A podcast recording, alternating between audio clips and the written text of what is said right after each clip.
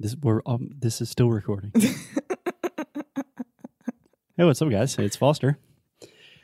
I uh, let's leave it in. okay, so today we are talking about hot weather, right? But before we start, can you give like tips how to say weather the most perfectly way possible? The most perfectly way, Mm-hmm. the most perfect way, Perfect way. or just say perfectly. How can you say the word weather perfectly? No, That is a great question, my dear. So, because I know already. do you? Yeah. I was going to correct you on the last episode, but I decided not to. Go. Weather. Weather. Yes. So we start with the W sound.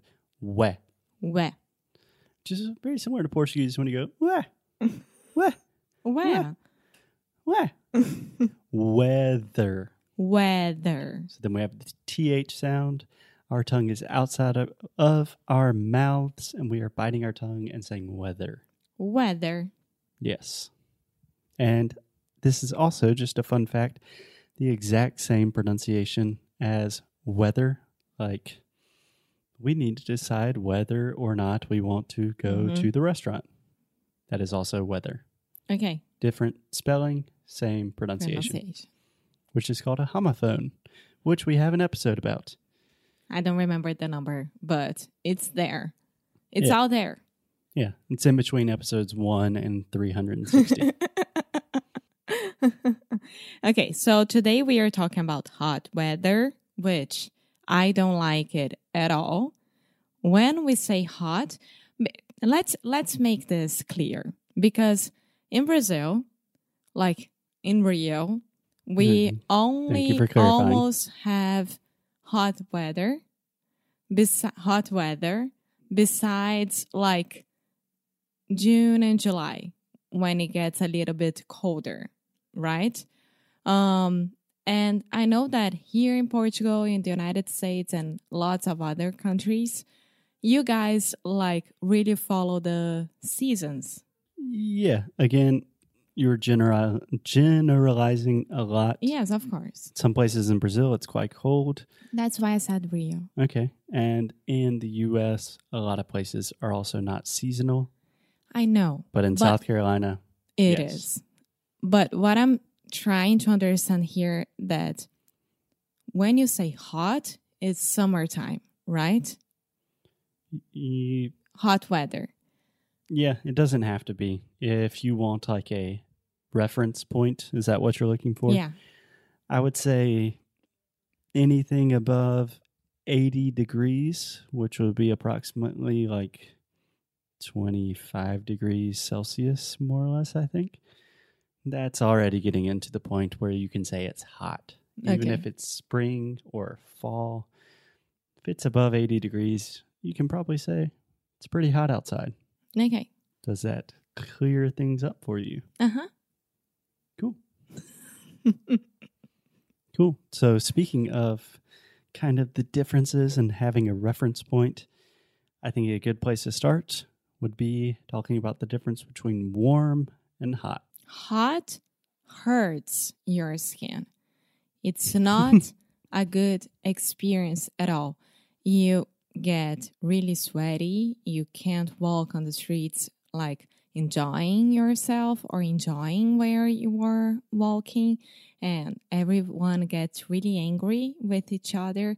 And it's horrible to deal with that at night when you don't have a fan or air conditioning. And when it's Okay, I'm just going to stop you in this in the middle of this crazy speech. So Alexia is very very sensitive to temperature. So it can be hot without physically burning your skin and without society just crashing down with people angry at each other. It can just be hot and a nice hot day outside. Okay? when it's nice, it's warm. It's warm enough to go outside. No. Yeah, for me, it is like that. Okay. So for the rest of the English speaking world, I would say very similar to cold and cool. Warm is primarily used as a relative term. So if you say, ah, it's getting warmer outside, or it's warming up, or it's quite warm today, you're generally saying that it's getting hotter. Mm-hmm. But for example, if you were in a place where it is already hot, but it's not that hot, you could say, "Eh, yeah, it's not too warm today. It's kind of saying that it's cooling down a little bit. Okay. Um, I'm thinking about the difference between warm and abafado. You Yeah. know. Totally different. Mm-hmm. Abafado is humid. Yeah. So abafado is referring to humidity. You can say it's humid. And another fun word we have in English is muggy. Uh huh. Your mom already said that. Yeah. me. She always says, really it's a little bit muggy outside. And I was like, uh, you know, humid, humid. Yes, I know what humid is. yeah. She she's working in the yard, which is, you know, she's working with flowers. And she, good Lord, Foster, it's muggy out there. Sorry, Mom. Love you. No, you're not listening. Okay, is that clear about the difference between warm and hot? yes, it is.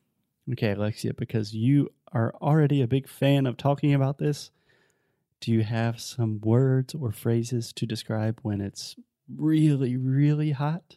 Just don't go outside. Stay inside the house and cold water on your body. Any phrases that are not emergency reference points?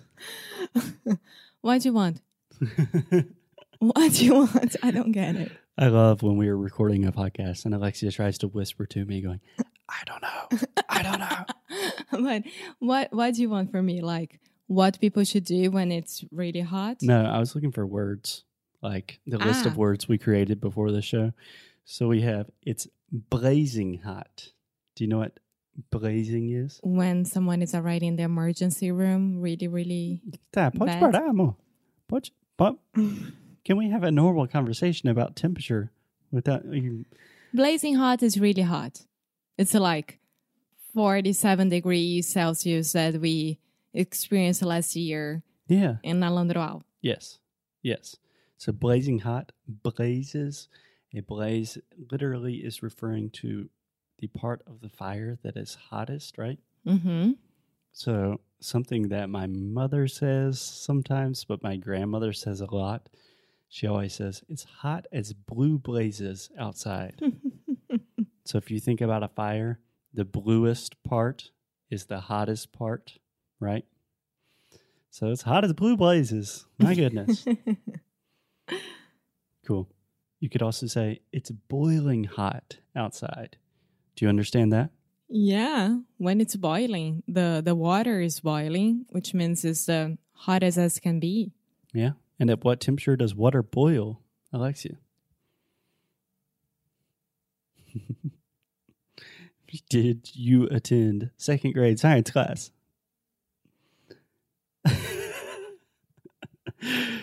water boils at 212 degrees Fahrenheit or 100 degrees Celsius. Okay. Yes. Finally, I think we can talk about sweat. Okay. I sweat a lot. I don't. I'm a sweaty boy. I'm a sweaty person. Yes, you are. Yeah. I sweat when it's cold outside. I sweat when I'm nervous, when I'm anxious, which is almost always. But today it is hot here in Portugal and I was sweating bullets. Yeah, I was sweating, but a normal one on my back. A normal one. A normal person. Uh, okay. I would say I was sweating normally. When I say sweating bullets, do you understand that? no, no, I know what bullets are. What are bullets? A bala. Yeah. So if I say I'm sweating bullets, imagine all of the little bullets of sweat pouring off Ah, my strong, handsome body. Now I got it. no comments about it. Cool. Cool. so, Alexia, any other questions about hot, cold? You're hot, then you're cold. How do you say tempestade de verão? I would say a summer storm, Okay. And chuva de verão is the same. summer rain. Okay. Yeah. when in doubt, just say whatever makes sense. Yeah. Um, I have one last question Yes, feel free. about weather. How do you do the conversion between Celsius and Fahrenheit? I just totally guess. There are people that can do this really well, and it's a very simple mathematical formula that I do not know. Drak. Oh, I thought you knew it. No. Uh, It's very easy. I never It's like multiplying by. 20 and then you take It's definitely not multiplying by twenty. no but you do something my my student can i know that he's not listening to us because he's american but whatever uh, he taught me how to do it fahrenheit Okay, guys. While Alexia is looking how to do basic science on the internet, celsius we will leave you here today. I hope you have a great weekend, and we will see you on Monday. Ciao, Alexia. ah see i know now okay bye